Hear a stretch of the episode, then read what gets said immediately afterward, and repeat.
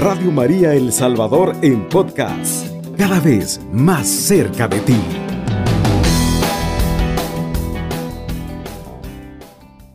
En esta oportunidad vamos a compartir un tema que quizás es así un poco más breve que los otros temas. Hace ocho días compartíamos el tema de educar en afectividad. Veíamos que es el drama actual. Nuestra inteligencia no es solamente una inteligencia cognitiva, sino que es una inteligencia también emocional. Esta es la parte donde nosotros necesitamos mucho acompañamiento de parte de la iglesia. En este caso vamos a tocar otro tema que está íntimamente vinculado, por supuesto, a la afectividad, porque muchas de nuestras emociones, sentimientos, nuestros impulsos, precisamente nosotros los experimentamos en nuestra parte fisiológica o corporal. Por eso el título es bastante sugerente. Dice enseñar a esperar y respetar el cuerpo. Ya eso de esperar para nosotros ¿Qué supone? Supone educarnos, no ser seres primarios, sino personas capaces de, de saber darnos cuenta que no podemos violentar los procesos normales de comunicación y de interactuar con los demás, especialmente cuando son las personas de, que nos atraen físicamente hablando para los jóvenes o los que se van a casar. Quisiera comenzar un poquito compartiendo con los esposos Castro que están con nosotros. Esto que decíamos antes de, entrar al programa, compartíamos que antes, hace algún tiempo, en la infancia y la juventud de ellos, por ejemplo, era más fácil que nosotros nos diéramos cuenta que se podía esperar. En ese tiempo, los hipótesis por eh, las redes sociales no esperan cualquier impulso, sentimiento o atracción. Normalmente es más fácil para ellos simplemente eh, declararse. Oye, fácil y quizás incluso el lenguaje actual eh, se presta para que la gente pues más fácilmente establezca relaciones afectivas y por supuesto que a veces tristemente se hieren en sus cuerpos. Quizás antes de comenzar vamos a compartir un poquito con don Castro. En esta parte, ¿cómo ha sido su experiencia de jóvenes? ¿Cuál es la, la variación que ven respecto a los jóvenes, a los niños de esta época? ¿Qué, qué cambios ven ustedes? En esta época en la que estamos actualmente, siento yo que los medios de comunicación han influenciado mucho en este tema, porque están ellos más despiertos a la época cuando nosotros estábamos. A pesar de que nosotros no tuvimos charlas ni tuvimos, eh, no fuimos eh, No existía la pastoral familiar en ese tiempo, sí. Ni grupos juveniles en los que pudieran darnos o quizás eh, en los grupos juveniles de ese tiempo se plantearon otras cosas, quizás más catequéticas, más de convivencia un poquito, que estos aspectos que son aspectos importantísimos, por ejemplo, hablar de la, de la teología del cuerpo, por ejemplo, ¿verdad? Sí. ¿Cuál es su experiencia en esta parte, Edwin? Porque usted también fue joven, vivió esa parte, ¿qué puede compartir? Sí, buenas noches. Eh, como lo comentaba mi esposa, bueno, nosotros nos eh, criamos en una época totalmente diferente a la que ahora los jóvenes están acostumbrados. Eh, últimamente hemos venido tocando ya el tema de el autismo que usted mencionaba, ¿verdad, padre? El autismo, tecnológico, hablábamos de ese tema, Entonces, eh, nosotros por el hecho de no desarrollarnos en eso, eh, quizás se nos hacía un poco más fácil, o se nos hizo, la verdad, más fácil el poder esperar, como dice el tema que estamos tratando ahora. Eh, porque ah, en aquella época, pues nosotros nos basábamos en los consejos de nuestros padres, la verdad.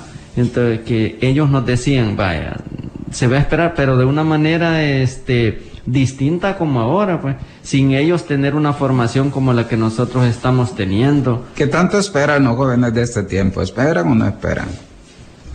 pues la verdad no esperan por lo, por lo mismo que ya hablamos, que ellos viven en la era tecnológica, donde ellos todo lo tienen en la palma de su mano.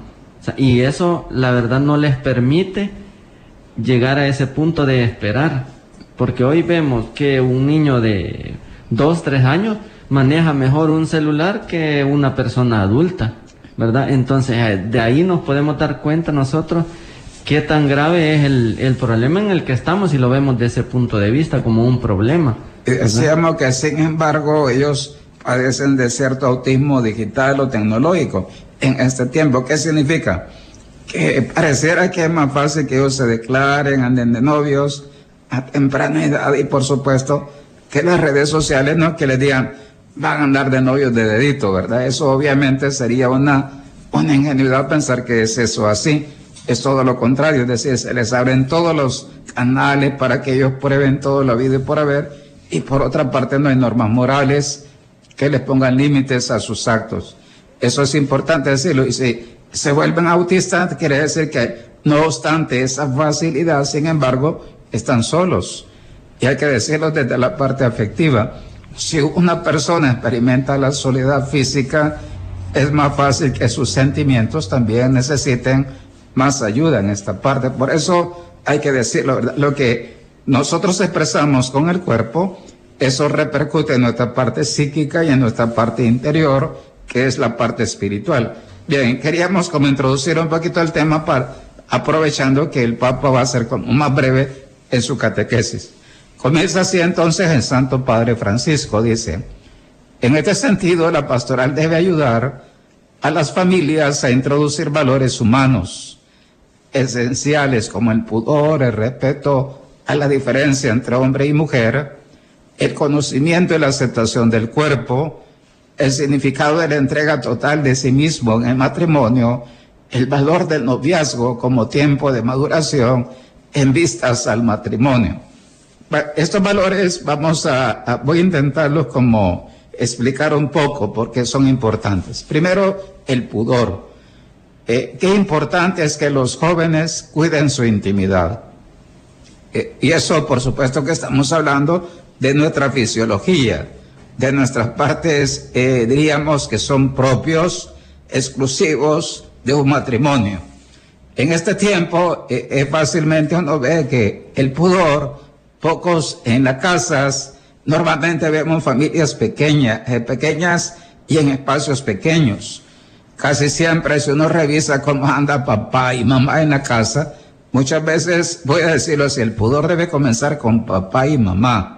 Desde sentarse, cómo este, vestirse en casa, si uno se fija cómo anda el papá y la mamá. Voy a decir lo típico de lo que uno ve en los hogares chancletas, bermudas, camisetas o sin camiseta. El papá. A veces la mamá pues anda, puede ser más o menos similar al papá. Esos detalles, por ejemplo, son importantes en un ambiente donde es caluroso, no andamos en la playa, pero pareciera que estamos en la playa. Qué importante es el pudor, es decir, debemos aprender a, a darnos cuenta que hay ciertos aspectos que nuestros hijos o los hijos no tienen que ver en papá y en mamá. Por ejemplo, un papá y una mamá no se pueden sentar todos abiertos para entenderlos. Deben cuidar esa parte, cómo se sientan. Eso es importante, cómo, cómo, se, cómo salen, cómo salen de, su habitación si viven juntos. Imaginemos aquellas casas donde viven en un solo cuarto, que hay casas así. Qué importante darse cuenta que no, no podemos como desvestirnos a, lo que cae, sin importarnos, por ejemplo, si el papá está frente a sus hijas o la mamá frente a los hijos varones. Esto es bien importante en nuestra cultura. A nosotros en el seminario, por ejemplo, nos decía, si, si ustedes solo tienen un cuarto, por lo menos pongan plásticos para, para guardar cierta intimidad. Eso es parte del pudor. Si usted me escucha, estas partes son importantes en este tiempo. Obviamente las redes sociales en absoluto tocan el pudor, porque le enseñan de todo a los hipotes desde temprana edad. Es decir, que en, las redes sociales no existe este cuidado tan importante de la intimidad, porque fácilmente se saca a luz todo lo que nosotros en su tiempo sabíamos que era como prohibido ver, tocar o manosear, por ejemplo. Después dice el Papa, respeto la diferencia entre el hombre y la mujer. No es más el hombre que la mujer, ni tampoco la mujer respecto al hombre. Tenemos la misma dignidad de personas humanas. La diversidad, que es el ser distintos fisiológica, psíquica y espiritualmente, eso es, esa es una oportunidad para enriquecernos mutuamente. No es cuestión de, de, de contradecirnos o oponernos o sentir que el otro es mi rival. Es diferente. El conocimiento y la aceptación del cuerpo. Qué importante es tener referentes adultos que nos enseñan a darnos cuenta que nuestro cuerpo de varones o mujeres, ese cuerpo es importante saberlo valorar, saber entender que son elementos este, que para nosotros no son accesorios. Desde la fe sabemos que el cuerpo es un templo verdadero. No es simplemente algo de placer, no es solamente genitalidad. Es lo que a la iglesia, a mí me gusta cómo define la persona humana. Dice, es un espíritu encarnado, donde se encarna en su parte corporal, pero somos seres inmateriales que tienen un contacto con el tiempo y el espacio a través de su corporeidad. Y eso para nosotros desde Jesús, nosotros sabemos que es sagrado. Eso ya es importante entenderlo. Después dice el significado de la entrega total de sí mismo en el matrimonio. Es decir, si los dos están preparados para darse, él y ella, ese es el momento de entender el verdadero amor. Hoy veíamos temprano como el amor verdadero, dice el Papa en, en el capítulo 6 de Amor y Leticia, debe pasar por crisis, angustias y dificultades. Solo cuando el amor verdadero pasa eso y está dispuesto el cónyuge a casarse con alguien para ayudarle a superar eso como un punto de partida, ese amor madura en el tiempo, si no, no madura. Los dos se dejan. Y si finalmente dice un tema que en este tiempo hay que decirlo como a fuerza, el valor del noviazgo como tiempo de maduración no es un tiempo para ser amantes. Esto que tiene que quedar claro, papá que me escuchan, mamá que me escuchan. El, no, se, no dice la iglesia, si andas con una novia y te declaras, tienes derecho a ser amante. No es solamente eso. Es, se supone que los dos se conocen. Y gran parte de los fracasos actuales del matrimonio es que no se conocen. O lo que pasa frecuentemente, que evitan que el otro conozca sus lados oscuros o sus tinieblas personales, sus defectos, sus miserias. Y honestamente eso cuando se viene a descubrir, muchas veces la gente se desoluciona y opta por huir. Esto que dice entonces el Papa Francisco es bastante importante para nosotros. Es importantísimo, diríamos. Porque sin esto, honestamente, ¿cómo vamos a captar lo que es nuestro cuerpo? ¿Cómo vamos a darnos cuenta que somos sagrados, que el cuerpo es un sacramento? Difícilmente nosotros lo comprenderíamos. Entonces vamos a hacer una primera pausa y al volver vamos a continuar con este tema de enseñar a esperar y respetar el cuerpo. Estás escuchando Radio María El Salvador, una radio cristiana, mariana y misionera. Para todos nuestros oyentes estamos compartiendo la catequesis del Papa Francisco de Subsidio 8 que se titula Enseñar a esperar y respetar el cuerpo. Esto es importante, voy a decirlo porque en nuestro tiempo la Iglesia Católica es quizás la única institución en nuestro país que habla de este tema, para ser más honestos. Eh, ¿Dónde va a escuchar hablar de castidad usted? Fuera de la Iglesia Católica. Yo, por ejemplo, los protestantes los escucho muy pocos en este tema. Para nosotros, el mismo matrimonio, esto que estoy tocando, somos distintos a los, a los, a los protestantes. Ellos, por ejemplo, este tema, ellos, para ellos, el, matrimonio no es un sacramento, para nosotros sí. Es más, para nosotros el cuerpo es un sacramento, de eso estamos hablando hoy. Entonces el Papa en Amor y Leticia 280 dice así, eh, vamos a leer el primer número que no propone el Papa. Es difícil pensar la educación sexual en una época en la que la sexualidad tiende a banalizarse y a empobrecerse. Solo podría entenderse en el marco de una educación para el amor, para la donación mutua.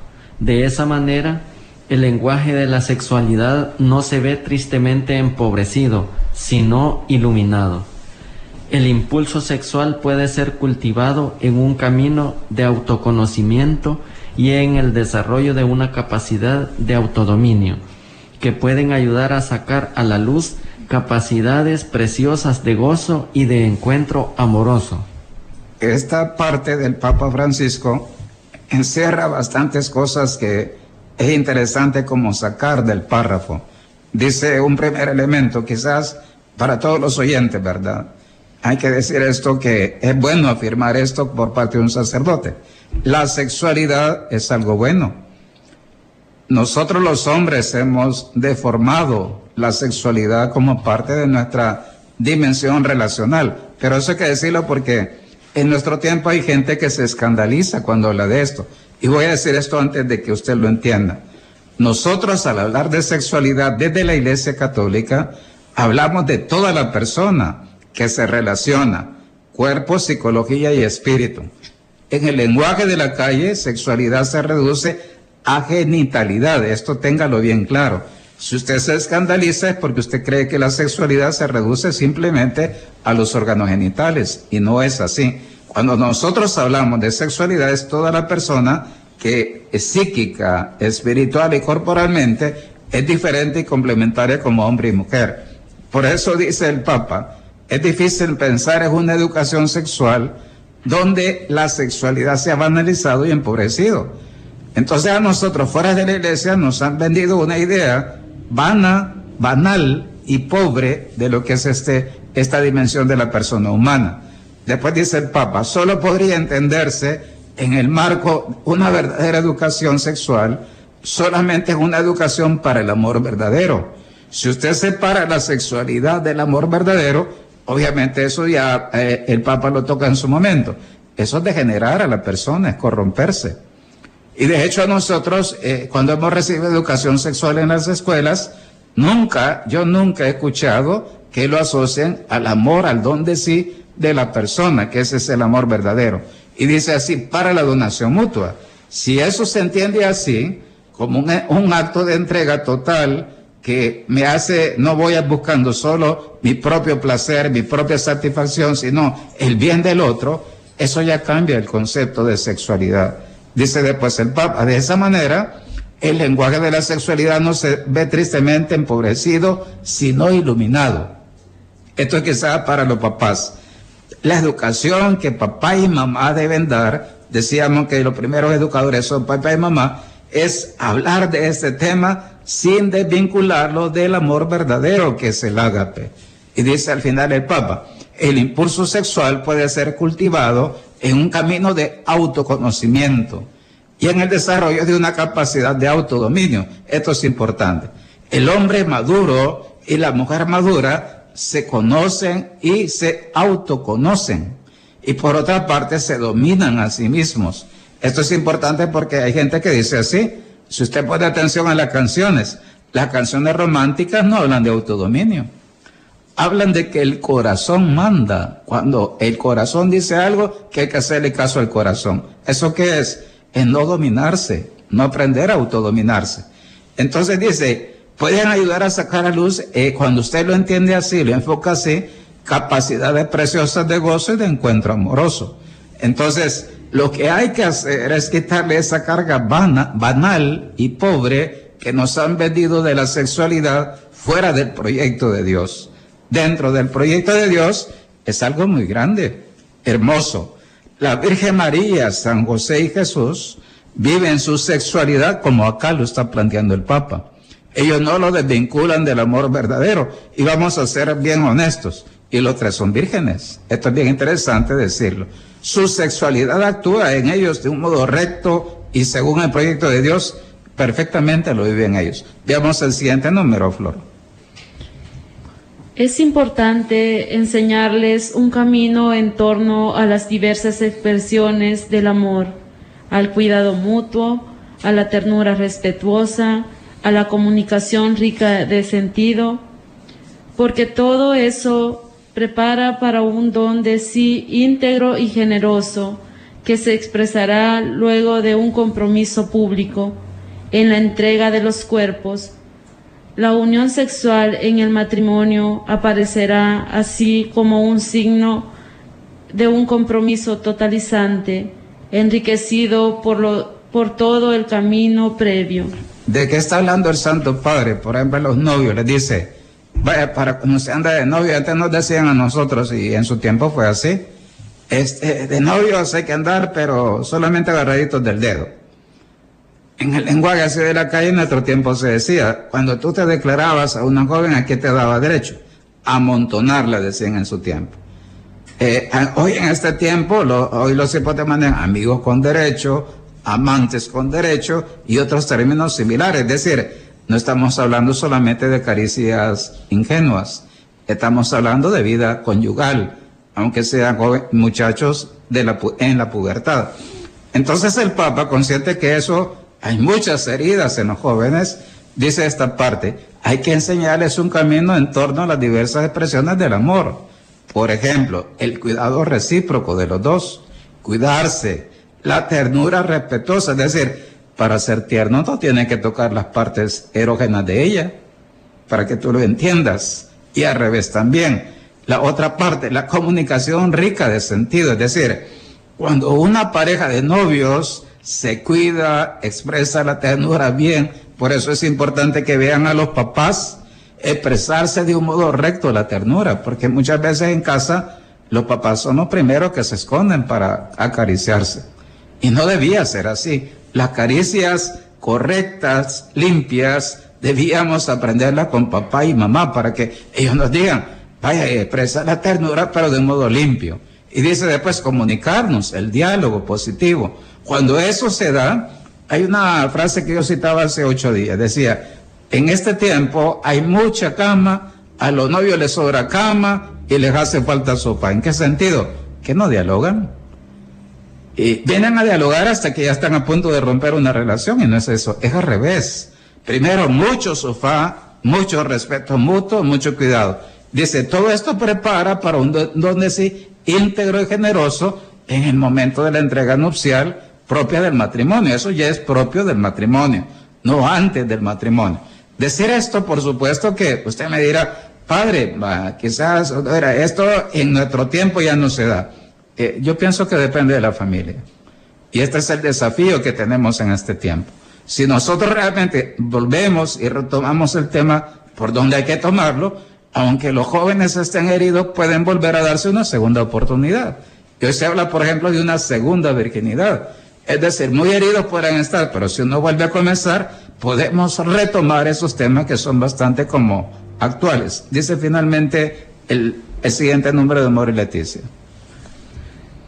También la valoración del propio cuerpo en su feminidad o masculinidad es necesaria para reconocerse a sí mismo en el encuentro con el diferente de este modo es posible aceptar gozosamente el don específico del otro o de la otra, obra del Dios creador y enriquecerse recíprocamente. En esto, ¿de qué estamos hablando? Porque es interesante. Primero, darnos cuenta que lo primero, el primera, diríamos, como la primera etapa de esta reeducar a nuestros niños y jóvenes, ¿cuál es? Primero que valoren su propio cuerpo, que den gracias, por ese don que Dios les ha dado. No que estén con complejo de decir, yo hubiera querido ser de tal color o de tal forma o de tal tamaño o, tener tales características. Valore, valora, joven, lo que eres. Eres un, un, varón. Dale gracias a Dios porque eres varón. Eres una hembrita. Dale gracias a Dios por tu naturaleza femenina. Si eso, ese es un primer paso. Después dice, además de reconocerse distinto, al otro, a la otra, dice, el otro es un complemento tuyo. Por eso, si yo entiendo y acepto gozosamente que el otro es un don, por eso es tan bonito cuando eh, se aprenden a respetar los dos, ¿verdad? Son dones ambos. Entonces, eso es importante porque también yo voy a ver al otro como un don, no como un enemigo o algo que me pesa, me carga o como un rival. Esto ya es interesante para entender la sacralidad propia y la sacralidad del otro. Vamos a hacer una segunda pausa musical y al volver vamos a abrir el espacio para que para dialogar en este tema. Pero si se fija, estamos como tocando puntos que quizás para muchos sean tabúes. Y quizás muchos papás prefieren no hablar de este tema. Y voy a ser honesto. Difícilmente vamos a curar a los jóvenes y los niños si este tema no lo abordamos desde la luz de la fe. Evangelizando con amor. Radio María El Salvador, 107.3 FM.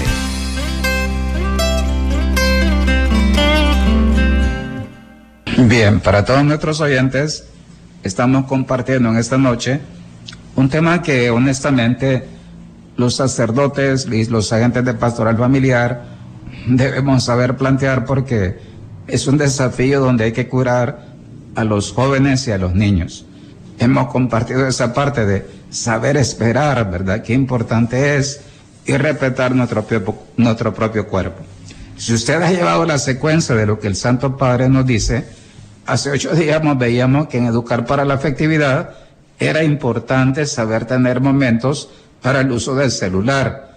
Y definíamos momentos donde hay que usarlo, porque parece broma, pero si eh, vivimos con autistas digitales o tecnológicos, vamos a ser honestos, una de las causas por las que nuestros jóvenes no saben educar sus sentimientos y se enamoran fácilmente de cualquiera y así fracasan, es precisamente en el uso de, lo, digital.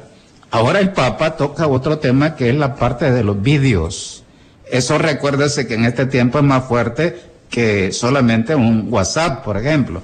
Dice entonces la primera parte del Papa, una vez a la semana o al mes, organicemos una velada de cine con nuestros hijos. Fíjese lo que dice, eligiendo una película sobre el tema de la afectividad.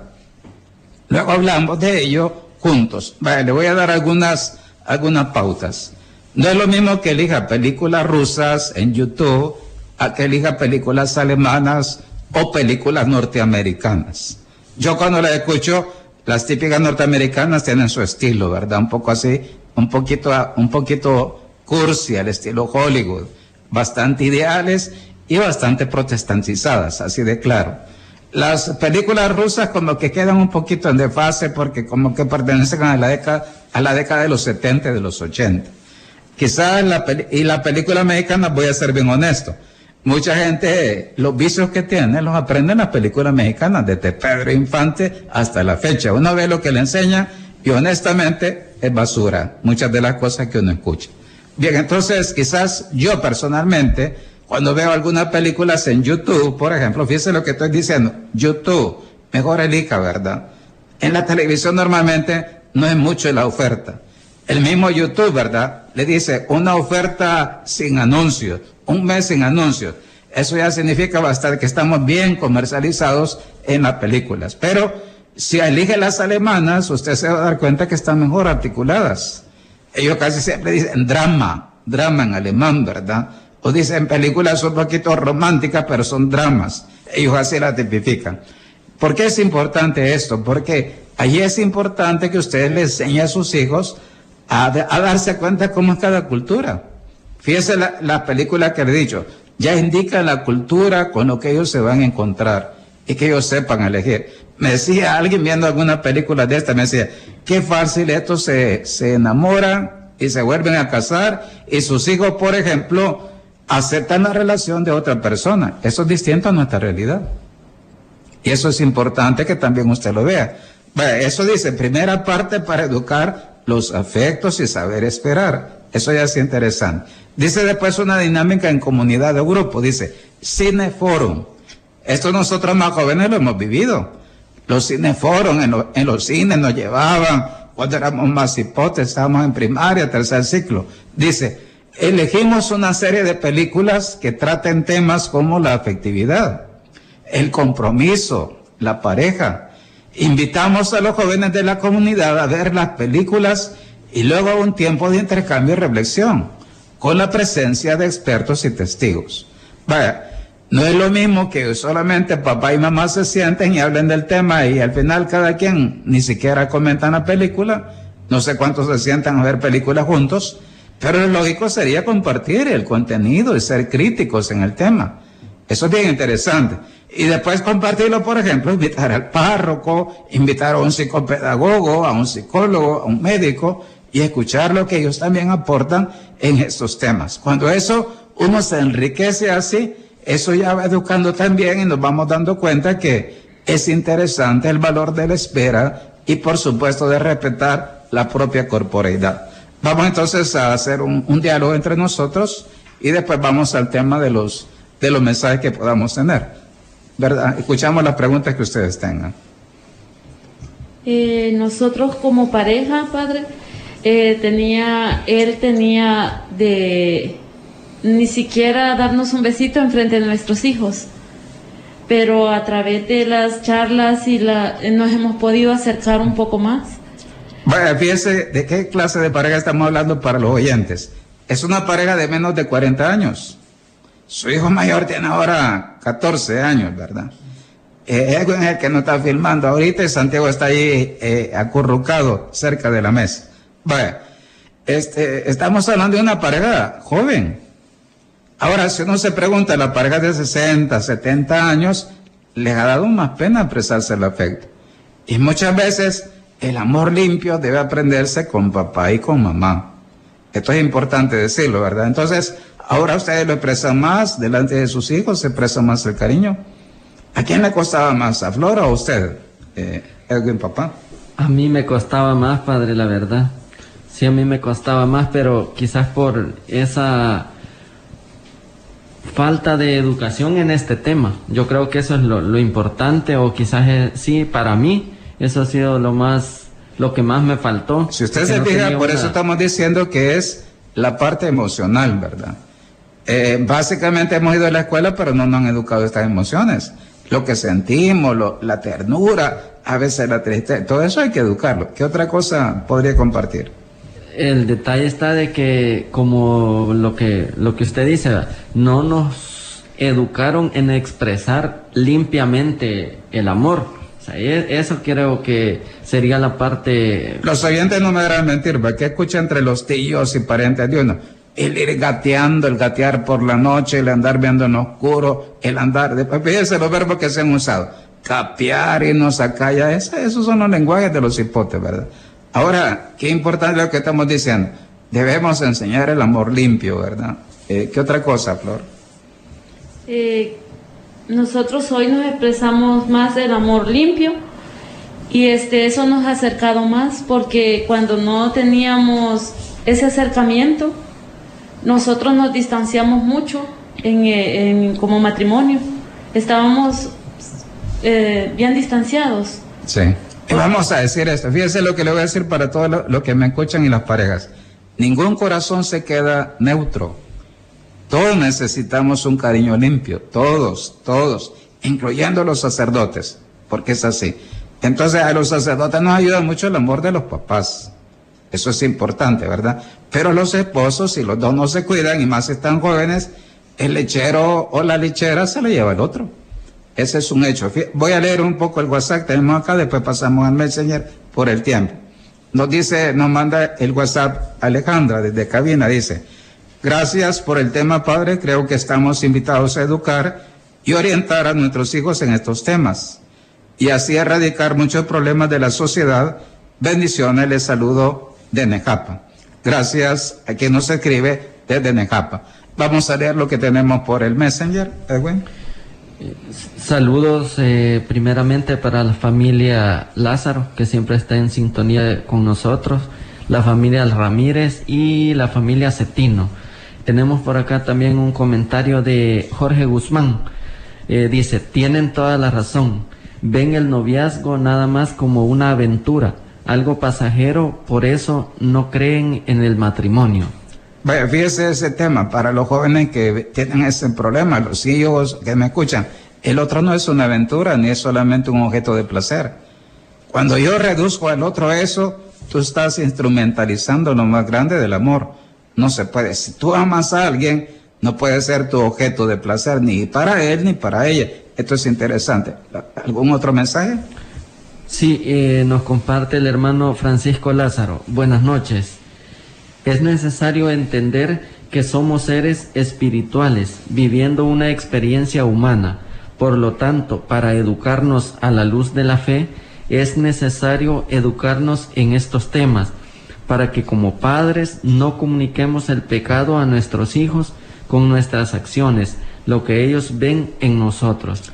Vaya, por eso, ¿cuál es la gran tarea para los papás? Primero, papás que me escuchan, tienen que reeducarse usted con su esposa. Después, pida ayuda a la pastoral familiar en estos temas que son bien actuales. Y qué interesante que los niños y los jóvenes hablen de este tema sin esconderse, sin ponerse rojos, con naturalidad, porque es un tema que ellos en la calle lo tocan de otra manera, que no es el modo más sabio, ¿verdad? Bien, entonces, quizás vamos a algo más, otro mensaje. Tenemos otro. Eh, dice Irene Baires. Buenas noches, qué interesante. Y la verdad que expresar los sentimientos y amor en los esposos no es vergüenza sino que eso abona a buscar y hacer vida en los hijos en el futuro con sus parejas. Muy bien, quizás para los oyentes avisar con tiempo, este tema nosotros lo vamos a tocar de un modo con más expertos del, del 31 de enero al 25 de febrero en un diplomado virtual que vamos a hacer la Pastoral Familiar Nacional ah, con la UNICAES y precisamente vamos a tocar este tema de educarnos afectivamente. ¿Hay otro mensaje? Sí, tenemos otro de Jorge Guzmán. Eso es lo que pasa cuando no hay palabras de afecto, distancia a la pareja, estamos necesitados palabras bonitas tanto el hombre como la mujer. Exacto, eso es importante, ¿verdad? Bien, entonces quizás por el tiempo le pedía a Flor que ella canta, que nos haga una estrofa antes de hacer la oración final, así breve, un canto de la familia que para todos nosotros es importante. Vamos a escuchar y se unen, ¿verdad? Los que conocen el canto de la familia, así brevemente. Que ninguna familia comience cualquier de repente. Que ninguna familia se acabe por falta de amor. La pareja sea el uno en el otro de cuerpo y de mente. Y que nada en el separe un hogar soñado. Vamos a hacer la pausa y hacer la oración para que, por el tiempo, porque no tenemos tanto tiempo, ¿verdad? Hacemos la oración que el Papa nos propone al final. Señor Jesús, ayúdanos a desarrollar en nuestros hijos una mirada hacia su cuerpo, para que lo acepten, para cuidarlo y respetarlo Concédenos saber expresar a través de nuestros gestos el respeto a los demás, empezando por nuestro cónyuge. Haz que nuestras familias sean lugares de crecimiento humano y cristiano para que surja la belleza de cada uno. Amén. Qué bello es un cuerpo casto, un cuerpo limpio en el alma. Hay que decirlo, ¿verdad? Cuando expresa la sacramentalidad de la presencia de Dios, dentro del ser humano. Esto es lo importante de lo que hemos hablado. Entonces, Dios mediante, nos vamos a volver a escuchar dentro de ocho días. Ya esperamos tener el subsidio nueve del Papa Caminemos Juntos, se llama así, el dicasterio de la familia, los laicos y la familia y vida. Aún no lo ha subido, esperemos que mañana o pasado lo suban. Y siempre nos va a ofrecer el Papa catequesis de estas que nos ayudan tanto. Y después decirle, ¿verdad? Que esto Dios mediante ya se va preparando material nacional para que ustedes en sus parroquias también puedan contar con estos apoyos catequéticos y lo puedan comunicar en sus familias. Entonces, el Papa en esta semana nos mandó varios tips, 10 tips interesantes respecto a los niños. Yo le invito para que en Instagram usted revise, en el dicasterio aparecen 10 tips o consejos que el Papa da precisamente para que nosotros los veamos. Usted lo puede ver al menos en el Instagram nuestro, lo puede ver al final. Entonces, lo invito para que nos sintonice y con esta conciencia de haber comenzado el Adviento, un tiempo de espera, qué bonito es decir, también espera eh, del que sabe respetar al otro. Eso es bonito verlo también como parte de la espera eh, del Señor que va a nacer. Eso ya para nosotros es un ambiente que nos prepara al nacimiento del Hijo de Dios. Con estas reflexiones los saluda el Padre César Orlando Sánchez, asesor diocesano de Pastoral Familiar desde la ciudad de Santa Ana. Y decimos, alabado sea Jesucristo. Con María por siempre sea alabado. Radio María El Salvador, 107.3 FM, 24 horas.